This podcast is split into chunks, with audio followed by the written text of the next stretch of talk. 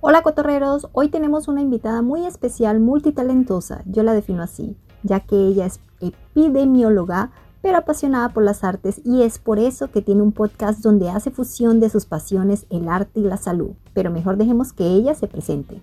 Bienvenida bueno, Cotorreando. Gracias.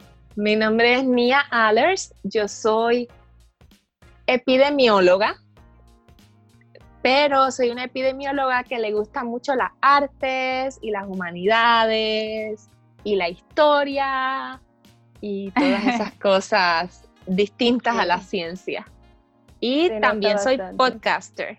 Bueno, hoy en este episodio vamos a hablar, eh, Nia vive en Hawái, ella le encanta, le encanta la cultura japonesa, entonces nosotras vivimos en Japón y ella vive en Hawái y hay mucha influencia japonesa. Entonces vamos a hacer un tipo de comparaciones y lo que la perspectiva que ella tiene acerca de Japón con la de nosotros.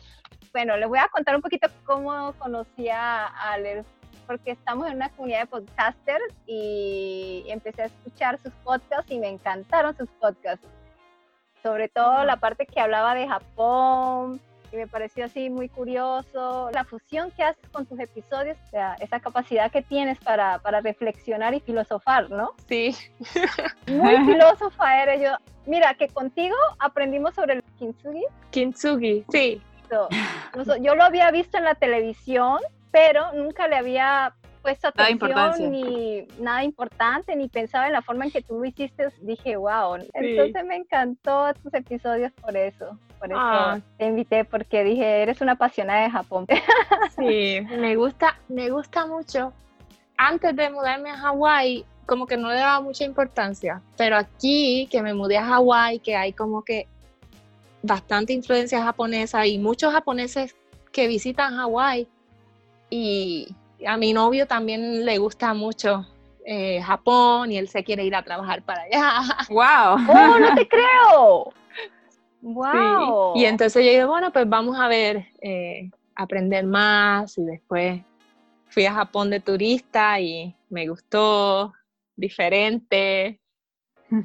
y, y me parece mm. curioso porque tienen bastantes cosas filosóficas, así como muchos términos utilizan muchas palabras para describir cosas, por ejemplo, una palabra para describir algo que es muy abarcador. La parte filosófica, no sé si por las personas que nos rodeamos nosotras no son tan de filosofar o es que es dependiendo también del ambiente que te muevas, sí, porque no todos los japoneses son iguales, o sea, sí, exactamente, tienen su filosofía y en el colegio les enseñan, pero no es como que todos tienen la misma mentalidad. A veces uno dice, wow, cuando eres turista todo es bonito, pero ya cuando empiezas a vivir es otra cara.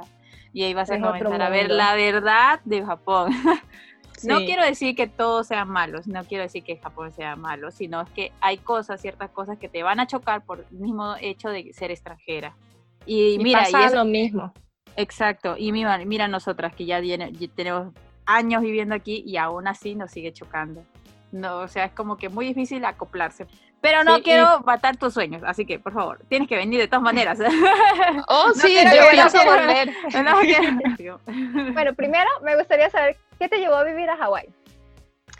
El trabajo. Realmente yo me gradué en el 2014 de salud pública y después estuve un año trabajando como educadora en salud y después conseguí como un tipo de internado en Hawái en epidemiología.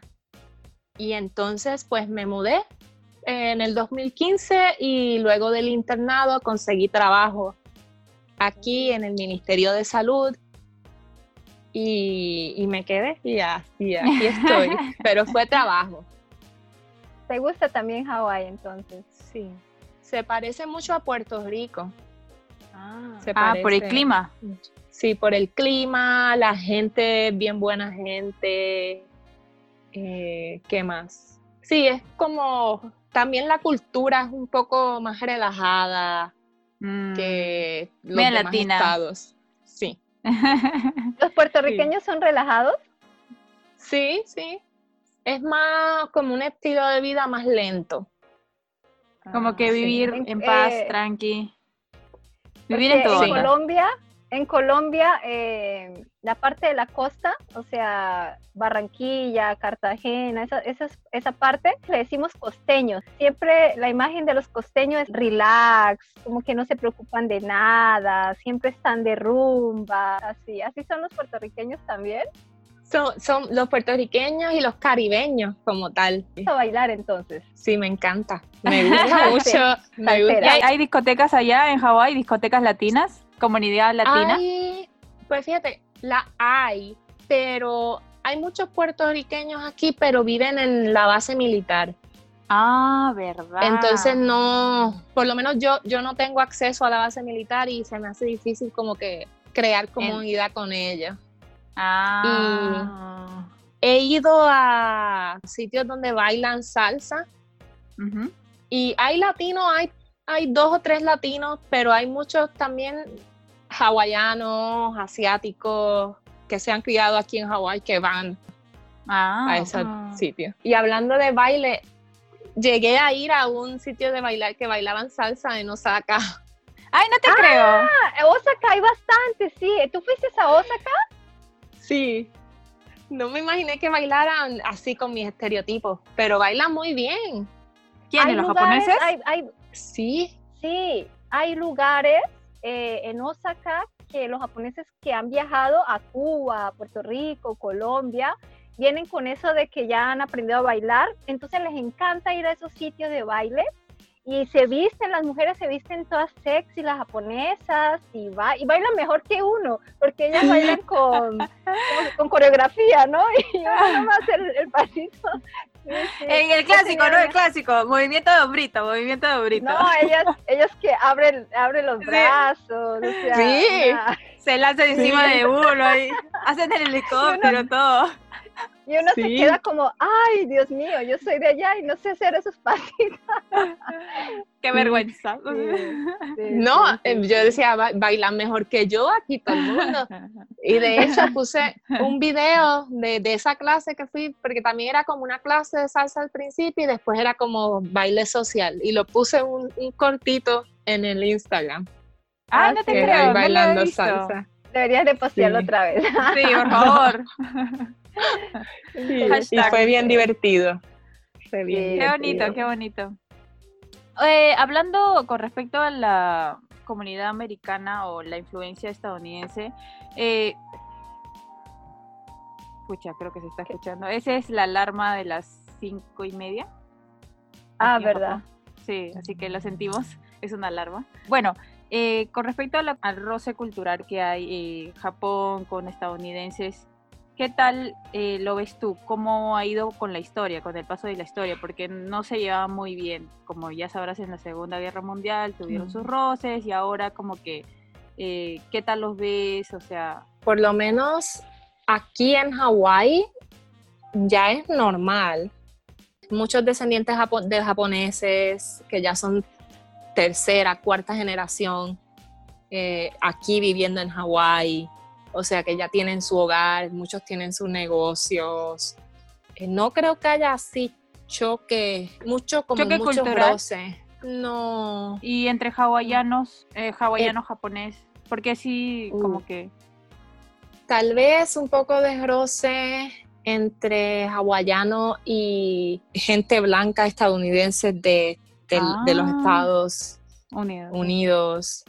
Pues porque eso que eh, el mensaje que llevan es que Hawái está ocupado por los Estados Unidos ilegalmente y que quieren recuperar su Me tierra. imagino, su tierra, claro. Sí. Entonces mm. sí hay ese roce entre hawaianos y, estadounidenses. Y estadounidenses. ¿Qué tipo de roce más o mm. menos? ¿Agresivo, frontal o más, o sea, como que un comentario sutil? No, no es como que un poco más, no es sutil. ah, no es sutil. Te lo, ah, hacen, te lo hacen sentir que te dicen como que jaole y jaole es como que eh, un término despectivo hacia la gente blanca. Oh. especial, sí. Interesante. Sí, te lo van a veces te lo gritan. Ah, y lo, no te creo. ¿Te, lo han dicho a ti por ser estadounidense? No, eh, es más bien algo que se ve como físico. Yo no me veo blanca, blanca.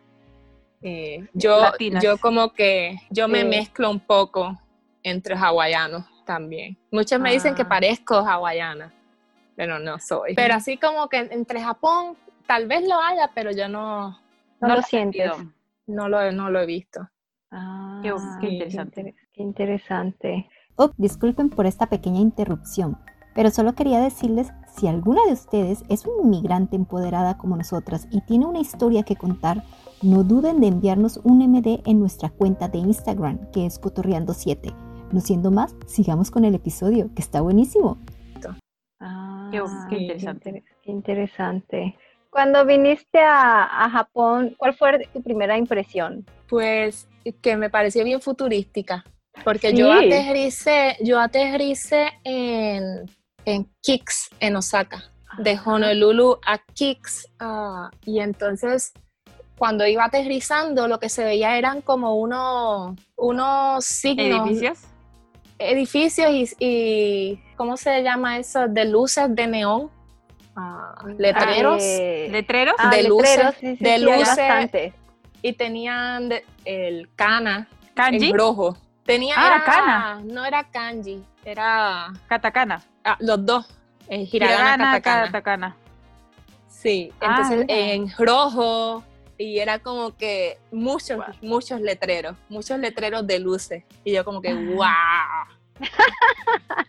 ah, tú fuiste a este barrio donde hay puros letreros, que es bien famoso y se le llama, se le dice que es el, como que el Times Square japonés, se le dice. En Namba. Creo que es en Namba. Ah, el Dotonbori. Creo que paré en Namba cuando venía de regreso. Porque hay un ah. tren. ¿Shinkansen? No, un, tren normal que son 10, 10, yen que te lleva de Osaka para en Namba y en Namba te puedes parar yo no sé cuánto tiempo. Después regresas a esa estación con el mismo ticket y te lleva hasta Kicks. Ah, sí, no sabía, no. Sí, ese es Kicks, Sí, que está sobre el mar, ¿no? Sí, es alucinante, ¿no? Cuando sales de ahí, si vas en carro, todo el mar tú lo ves, ¿no? El puente encima es súper... Sí, yo de ese aeropuerto salí en tren y es bien largo. Sí, sí, sí. sí, yo llegué a Kicks, después tomé un vuelo de Kicks a Narita, en Tokio estuve, estuvimos porque mi novio fue también, y después tomamos el de Haneda, el aeropuerto. Sí, Haneda. Ah, sí, ah, Haneda. Al otro aeropuerto de Osaka. ¿Narita? Ah, al puerto de ah. Osaka. Al que Regresando. norte. Tal trip. sí. ¿Cuánto tiempo estuviste aquí en Japón? Dos semanas solamente. Pero disfrutaste bastante, hasta bailaste, ¿no?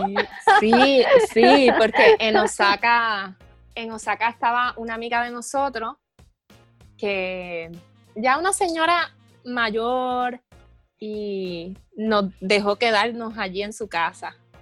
Oh. Ay, qué chévere. Y ella nos paseó por todo Osaka, nos llevó hasta Kioto. ¿Era japonesa? ¿Japonesa? Sí, japonesa. Ah, los de Osaka, no sé si sentiste diferencia, pero las personas de Osaka son totalmente diferentes a las de Tokio. Y las personas de Osaka son muy amables y te ayudan mucho. Y si tú te pierdes y tú le preguntas algo, ellos para que no te pierdas te llevan hasta el lugar donde es. No, no, no, yo te llevo, así no tengan tiempo. En cambio, en Tokio tú preguntas algo, te dicen, no sé, no por allá, por allá, por allá, por allá. Sí, por ahí, o pregunta, o sea, son súper diferentes.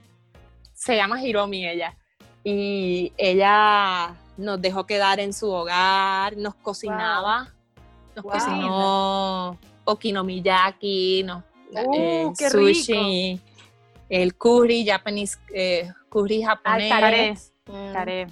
Sí, nos llevó, a, nos llevó a hacer hanami. En la época de Sakurai viniste. ¡Qué lechera! Sí, no, qué sí. suerte. La mejor mucha suerte. Ella nos dijo, tuvieron suerte porque a veces llueve y se caen eh, las flores. Sí, es verdad. Sí. Y, y no todos que más tres semanas, sí. Sí, este todos los árboles. Ah, ¿en serio? Sí. Es que llovió mucho.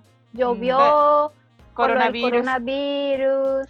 Nosotras Sí. hicimos nuestro hanami debajo del Ah. pues, es que había mucho fue- viento, llovió y estaba el clima fatal. Y la gente Y estaba, muy- estaba, creo que el, el mismo árbol sintió la tristeza, yo creo, Oh. o sea, lo que está pasando, porque no, no floreció así de, de bonito, ¿Te como que no acuerdas? está fuerte. ¿Te acuerdas, Cata, que había un árbol que no floreció nada? Nada. Sí, que sí, todo sí, era una sí, sí. fila de árboles de sakura y uno nomás no floreció nada, nada. Ah. Sí, Parece como es que muy le raro. también, sí. es muy raro. Este año Mm. no, no fue, no fue No fue muy suave. bonito. Ay, Y qué dime- suerte tuviste. Sí, de verdad, Mm. que fuiste muy suertuda. Eh, dime, este, quería preguntarte sobre los personajes que, que vistes acá. O sea, las personas que, que como que fue muy raro ver a gente caminando en la calle con ese estilo de vestimenta o, o las cosas que te impresionaron al momento de salir a pasear. A ver, me impresionó ver a turistas, ¿verdad? Mm. Vestidos de con el kimono, ¿cómo se llama? No el kimono, el Yucata. Yucata. Ujú. que no caía en cuenta que se rentan Ah, para los turistas. y tú decías, y tú mirabas como que, ¿Are? Sí, Qué ¿Por raro. estás así vestido? Eso, Ah. eso me pareció raro en, en Kioto. Yo, pero ¿y por qué hay Mm. tanta gente que no, como que se ven muy turistas, pero al mismo tiempo con yukata? Sí. Y en Tokio me pareció curioso y no sé por qué me sorprendió tanto, pero verlo así en persona, así me a las lolitas caminando. Lolita, sí. Sí, a mí no me gusta verlas, no me gusta. Me Tengo parece que contar como- algo. Sí, Yo ver. fui al Fuji-Q, que es un, cent- eh, un parque eh, de diversiones, y había una, una lolita. O sea, estaba con su vestido todo cute, pero era, o sea, era estos juegos mecánicos que eran muy salvajes y yo no, o sea, yo no entendí cómo iban a soportar sus ganchitos por aquí, su faldita, toda linda ella, y yo me quedé como amiga, no te deberías vestir así. Sí. no sé, fue como que no, no encajaba en mi mente. Sí, y yo la primera vez que vi, aprendí del concepto de Lolita fue porque mi prima, que vive en Nueva York, ella también le encanta todo lo japonés, todo el anime, ella ha viajado a Japón, ella pasó el examen ese de ja- que tienes que Noryoku tomar Shiken. para japonés. Shiken. Y, y entonces, por lo menos se vestía de Lolita. Wow. Y es caro, Sí. ¿no? Porque es- la vestimenta no es muy cute, es caro. Aquí en Tokio hay muchos, ¿no? Hay En Harajuku Sí. venden. En En Harajuku Harajuku. es, ajá, pero venden muy caro. Yo una vez fui y fue como que, oh, deme mi jean nomás, señorita. En Harajuku, cuando yo fui Eh, a Harajuku, Ujú. había mucha gente, Sí, Sí, es, demasiada. es que es la cuna de la moda ya. es demasiada gente. A mí no me gusta Tokio. Yo prefiero No, a mi tampoco. pueblo. Sí, Ujú. ¿Tú- a ti te pueblerinas. gusta? A mí sí No, me gusta, pero encanta. pasear. Pero después a vivir, no, Pero para vivir, caos. no sé, muy, mucho caos, mucho estrés. No me llama mucho la atención. Y muy caro. ¿Sabes? Muy caro Tokio. Sí, ¿Sabes qué me gusta la atención de algo que hacen allá? Es que no lo hacen en, en Puerto Rico, Ya, a ver. pero lo, lo hacen en Hawái. Que se quitan los zapatos antes de entrar al hogar.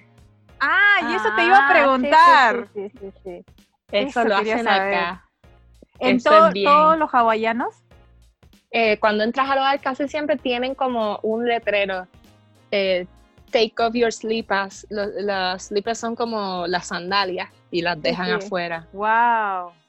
Sí. Oh, ellos también tienen entonces esa, ese ritual de quitarse los zapatos. No lo Qué ven bueno. como un ritual, simplemente lo ven como que algo, Costumbre. sí, Ah. no, simplemente y ves un montón de sandalias, zapatos afuera. Ah, no, no, ah, Ah, ya, no sí, es sí, como lo- las casas japonesas que es como que sobrepuesta. Ah, No, eh, debería ser así, a mí me encantó ese concepto. Pero, o sea, que, años. o sea que tú te, tú te puedes poner un zapato de otra persona inconscientemente. Porque si Me ha pasado. así. me ha pasado. Me ha pasado, pero lo- porque son del mismo estilo. Sí, son del mismo estilo, pero me quedan chiquitos. Y ahí yo digo, ah, estos no son los míos. Entonces busco el mío. Sí. Ah, qué interesante, ¿no? Y eso yo digo, toda, todos los países deberían hacer eso. Sí, es más higiénico. Es por higiene también, ¿no? Sí, sí. Sí, es por higiene también, creo. Sí, uno se acostumbra acá. Al, comienzo le parece tedioso porque, ay, estar quitándose los zapatos para entrar al comienzo, ¿no? Pero después como que ya te acostumbras también. Sí. Eh, higiénico, no entra la suciedad a tu casa. Mira, Hawái también. Sí. Ah, y ¿En qué forma tú ves que los japoneses han influenciado en Hawái? Quitarse los zapatos, ¿en qué otras cosas más? También en la comida. Ah. Eh, ¿Sabes los musubi japoneses? Onigiri, son los ah, onigiri, Las bolitas de arroz.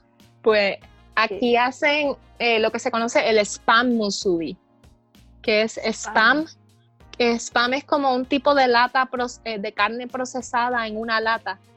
Ah, sí, sí, sí, sí, sí, ya sé. empezaron a usar mucho para la, Segunda Guerra Mundial, eh, pues porque era una carne barata y le daba proteína. Pues ellos utilizaron el spam, que era una carne que estaba muy disponible, y como que la fusionaron con el musubi. Entonces hacen oh. como un bloque de arroz y le ponen como una, un pequeño pedacito de spam musubi encima y lo le ponen como sándwich. El, alga. Ah, el alga, la, la, eh, ah. termina como nigiri entonces. Sí, pero rectangular. Rectangular. El nori. Ah, ya sí lo he visto. Y también tienen, sí, y también tienen el poke, que el poke es como ah, pescado crudo, sí. como como sushi, pero eh, en un bowl. Como sí, en un bowl. Sí. Allá en Perú también está muy de moda. Sí. ¿Cuál es ese? También está muy de moda. ¿Ah, el poke. Sí, que es arroz, este, bueno. El pescado. pescado, nori, mayonesa y ya. A mí me gusta, de mm. maguro, de, ¿cómo se llama? De atún. Allá lo hacen de atún en Hawái. Maguro. No, maguro es atún. Creo que sí tienen ah. tuna, lo hacen de salmón. También tienen eh, el de pulpo, no es, no creo que es crudo. El de pulpo lo ah, cocinan un poco. Ya me, ¿Te gusta? Sí, a mí me gusta. Es rico, ¿no? A mí me encanta el pescado crudo. Y hay muchos sitios de ramen también. Ramen, mi comida favorita. ¿Te gusta el ramen? Me encanta. Dime si se te pareció distinto el ramen que hacen allá en Hawái con el ramen que hacen aquí en Japón. Ramen me gusta más en Japón, aunque aquí hay una tienda, un restaurante que hace tonkotsu ramen, que es más oh, espeso.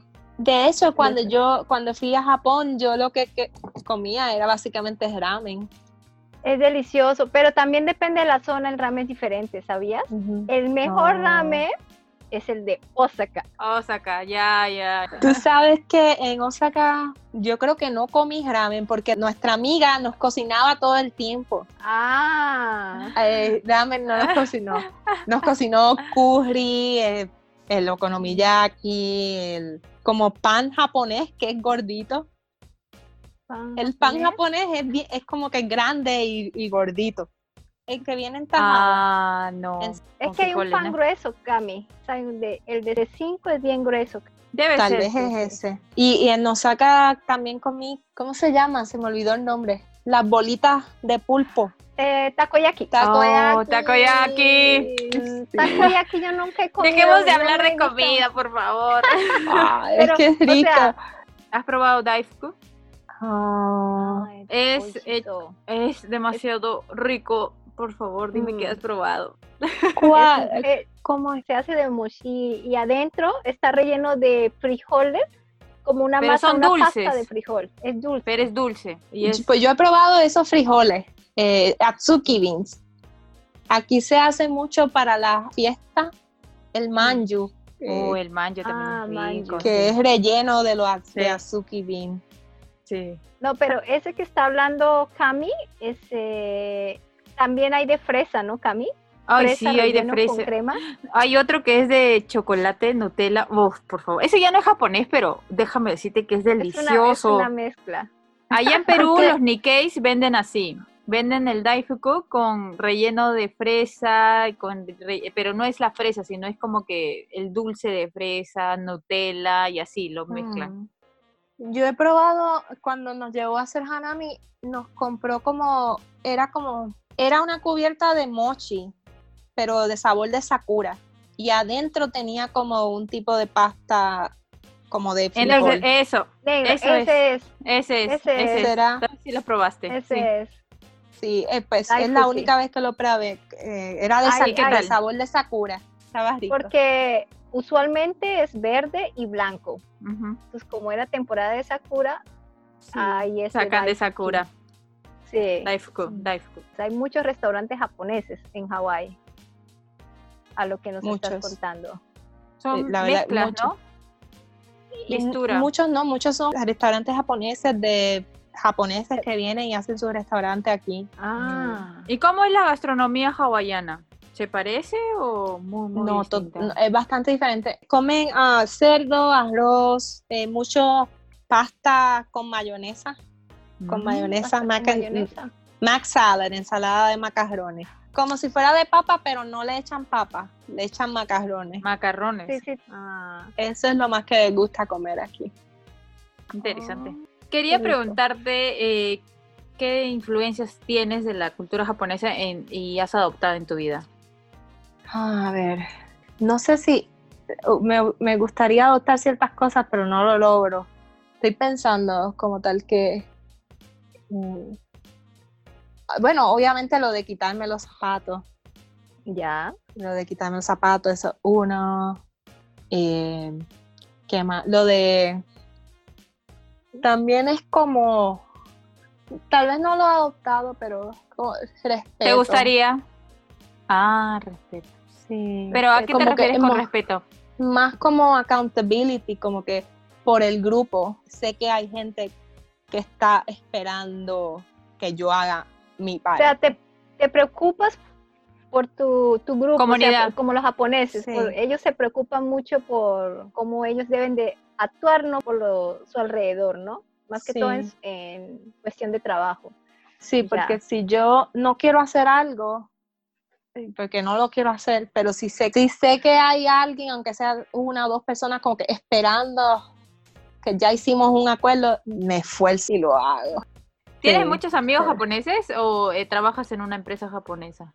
Eh, no, trabajo para el gobierno de Hawái, pero solo hay así de japonés, japonés, una muchacha en mi división.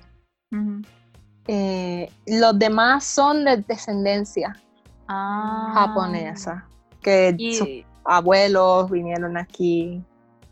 ¿Y qué tal Sí. ves los descendientes? ¿Se parecen muy a los japoneses? ¿Son muy arraigados a la cultura japonesa o son como que más relax?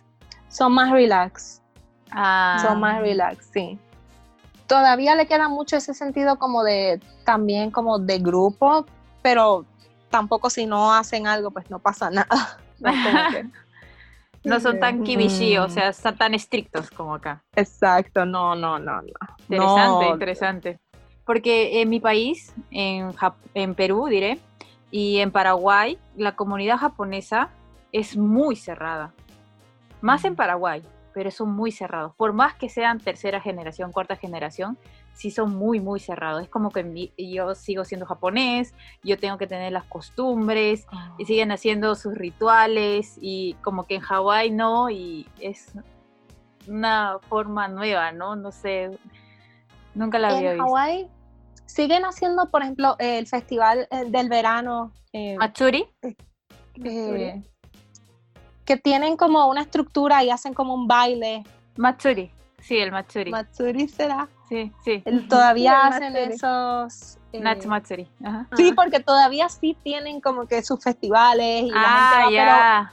pero, pero es más bien como, ah, como un- no es un ¿Carnaval? carnaval, es Ah, más como un get together, Festival. como la gente, sí, la gente va y traen amigos y eh, Ah, tratan de acoplar entre gente que no sea necesariamente japonesa o tenga descendencia japonés, no es así tan estricto, sino es que como que entre todos una comunidad. Qué Exacto. Y hay organizaciones así como centros culturales japoneses, eh, que también hacen sus actividades, pero eh, también no tan solo es dirigido hacia los japoneses, sino también para todas. Toda ah, interesante, interesante, interesante. Sí, siento que son un poco ya más abiertos. Más abiertos. Sí, más abiertos. Porque muchas de estas mm. personas ya es que llevan tiempo viviendo ya su familia. Sí. Mm. Tal vez ni sepan japonés Ah. la mayoría no sabemos japonés. En, Perú igual, o sea, hay amigos míos que eran más japoneses que yo, tenían el apellido, el nombre, todo, pero algunos no sabían japonés, pero, o sea, como que los rituales sí los tenían bien presentes. Sí. Mm. Yo siento como que también la influencia japonesa está, pero también hay muchos turistas japoneses. Sí, ¿no? Y sí, y le estaba diciendo, ay, sí, al principio que era, tenías más posibilidad si, si eras universitario de conseguir trabajo como un trabajo a tiempo parcial si hablabas japonés, porque de todos los turistas que venían antes del COVID. Eh, la, la, gran mayoría era japonés. Sí. Sí, porque nosotros escuchamos bastante siempre los japoneses en el año van una, dos veces a Hawái. Por ejemplo, a los japoneses les gusta mucho jugar golf. En Hawái hay muchos campos de golf, resorts. Entonces, son caritos. pero ellos se van una, semana y para ellos es lo mejor. Más que toda la gente de que tiene plata o, de edad. Les gusta mucho Hawái, sí. Dicen, no he leído así mucho de la historia, que tal vez para analizar que eso sea cierto, pero que si Estados Unidos no se hubiese apoderado de Hawái, hubiesen sido los japoneses Ah, Porque Hawái es un punto muy estratégico en el Pacífico. Sí, de repente puede ser. Creo que después de la Segunda Guerra Mundial, eh, cuando se calmó todo un poco, como que vinieron un montón de eh, gente de negocio de Japón y empezaron a comprar muchas propiedades en Hawái. Ah, porque era más barato, estaba más barato. y, compraron, tal, vez por eso hay tanta gente que, vino aquí a vivir, porque muchos japoneses, eh, trabajadores de, negocio, con dinero, empezaron a comprar propiedades y casas. Mira, qué interesante. Bueno, lo, único que vemos de Hawái cuando pasan los artistas japoneses que tienen su casa en la playa y son pero super casas que viven allá, se van a pasar un par de meses, se regresan, pero hay gente que tiene dinero, ¿no? Y uno dice, wow. ¿Y ustedes ven a Terrace House? Sí, yo veo. No, yo no veo. ¿Te gusta? a mí me parece interesante ver la interacción Chicas, entre, eh, entre ellos, sí. Y me gustó la temporada que se grabó en Hawái. Ah, la pero esa es antigua. Sí, esa, es bien antigua. esa no es, la, ¿Cuál era? Esa creo que es la tercera temporada. Y, pero y hubo también una en, en un sitio que es frío. Ya, esa sí la vi. Sí, sí la vi donde había un americano Nikkei, que era un americano mezclado con japonés. Mm. Ajá, uno alto. Uno alto. Sí, sí, sí, la vi, que era modelo. Karuizawa. Ah, es en Nagano. Oh, Aquí pues le dicen los Alpes suizos de Japón. Es una ciudad muy pequeña, muy turística y muy bonita y hace frío, sí. Ahí hicieron una temporada también de Terrace House y en la de Hawái. Me parece ah. interesante, aunque últimamente está un poco controversial Ah, porque por la muerte de la de, la luchadora japonesa, sí. ¿Esa qué, qué, temporada fue? Fue que Esa una es la pelea, última. ¿no? Una pelea. Es la última y todavía por acá no pasan esos esa, esa segunda parte. Esos episodios no ah. los pasan, no sé si los pasarán. Yo, todavía no lo he visto. Pero sí. sí. o sea, yo me enteré por internet que ella había, se había suicidado. Wow. Era por, bullying. Wow. La que no te has visto, esa serie que recomendaba para que veas algo que conozcas otra parte de Japón, ¿cómo era? Eh, ¿Queer? Queer Eye Tokyo. es queer, ¿no? Sí, que están en Tokio. Hicieron como cuatro o cinco episodios. Todavía no he visto, pero sí sé cuál habla. ah, ya. Hay unos hay, que te hacen ¿Dónde está Watanabe Hitomi? Watanabe Hitomi, sí. Es una super comediante, la amo. Esa, esa serie te la recomiendo. Es la otra cara de, Japón, lo que sienten los japoneses o lo que están viviendo. Mm. Sobre todo en el, el segundo, ¿Cómo es que la sociedad, capítulo. La sociedad influye mucho en ellos. ¿no? Y también en la familia, como también la familia es, este, hay un capítulo donde la hija solo quería escuchar un te quiero de, parte de su mamá, pero, o sea, y eso la afectó mucho. Sí. Pero ella no lo decía por la sociedad, que no. Sí, que son como que es muy raro ver. Por ejemplo, eh, por eso yo también eh, en mi colegio sufrí un poco de bullying porque mis papás eran como que súper latinos y eran muy, y me abrazaban, me daban besos y yo estaba como que ya, güey, ya, bájale, ¿no? Porque todos mis amigos me miraban como que, ¿y esta? ¿Y esta qué tiene, no? ¿Por qué recibe tanto amor? Entonces, en cierta forma, como son niños y no reciben ese, esos cariños de parte de sus padres, sienten envidia, ¿no? Y es así, es nuestra cultura latina nos hace así, que somos muy cariñosos y acá no, es, no expresan mucho sus sentimientos por la misma y eso Es, y eso es bien interesante que lo dices porque, y tienes razón, por eso me gustan los episodios que hablan de las cosas que no nos gustan de Japón, porque viendo desde afuera, creemos que Japón es como que, oh, eh, esta sociedad que es como que bien respetuosa, y es anime o es drama, o es claro. kimono, todo esto que vemos en la televisión, pero una vez vive ahí, es como es normal, tienen sus problemas diarios, eh, tienes que aprender a vivir dentro de la sociedad. Exacto. Eh, vas a trabajar es trabajo, después regresas del trabajo, es una vida cotidiana normal como la que yo vivo aquí. Claro. Es bien interesante y creo que por eso es importante también alzar la voz como en un podcast para que la gente vea otras perspectivas. Sí, sí. Y escuche el episodio de, le voy a decir los viejos verdes, como los viejos verdes. Sí, aquí hay muchos viejos verdes. O sea, si vives aquí te vas a dar cuenta de los viejitos verdes. Muy sí. sí. Hasta los 20 años nomás eres joven. De ahí para arriba ya, eres... nosotras pasamos ya. Cami ya nosotros somos viejas, ya, ya, somos viejas. Ya somos, ya, ya papá, ya somos papá. Somos papá. Somos papá. Sí, como una de las cosas que encontré es rara, eh, que hacen fila. Todo ah, sí, les gusta. Bien fila para todo. Eso no se hace acá casi. Ah, ellos, ellos son muy respetuosos en esa parte, sí. Por una parte es bueno, ¿no? Porque todo el mundo... O sea, sabes que no va a venir otro y se va a meter en frente tuyo. Y antes de, de terminar, a veces siento que eso influencia un poco como la gente maneja aquí en Hawái, porque a veces todos los carros uno detrás de otro para una luz, cuando pueden irse por el lado y seguirlo también para el mismo camino, como que van todos de filita. Que a veces ah. me quedo detrás de un carro y como que están ahí, porque pasa que no se mueven. Entonces me cambio de carril y los veo que están esperando todos. No sé, no, sé para qué. Bien curioso. Bueno, en Latinoamérica le metes el carro como sea ah, siempre. Ahí en Perú en Japón en Japón eso sí es muy bueno. Parte de, manejar, son muy respetuosos con las reglas. Muy chévere manejar acá. No te estresas. Mm. Eso es lo bueno. en Tokio sí, porque hay mucho tráfico, pero fuera de Tokio es como que súper relax. Bueno, Mía, gracias por haber acompañado hoy a Cotorreando y por haber hecho esta conversación amena. Pero antes de irnos, quisiéramos preguntarte, a ver, un libro para los cotorreros. Gran magia. A mí me gusta mucho The Big Magic de Elizabeth Gilbert. Habla, ah.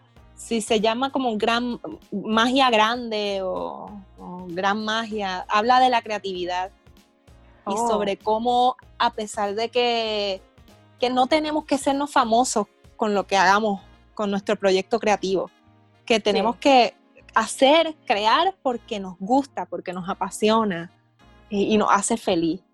Y ese creo que es un buen libro que tiene buen mensaje y como que motiva a crear últimas palabras para los cotorreros. Me encanta que esta comunidad así de cotorreras se esté formando eh, y me parece que tienen no tan solo ustedes como anfitrionas del podcast, pero para las personas que escuchan el podcast, que tienen la oportunidad de, hacer crecer esta comunidad para que otras personas conozcan más sobre, sobre Japón, sobre lo que es ser segunda generación, eh, porque no lo hay, no hay mucho, especialmente viviendo en otro país, en el que hablen en español, o sea, hacer podcast desde un país que no se habla ni español ni inglés como primer idioma.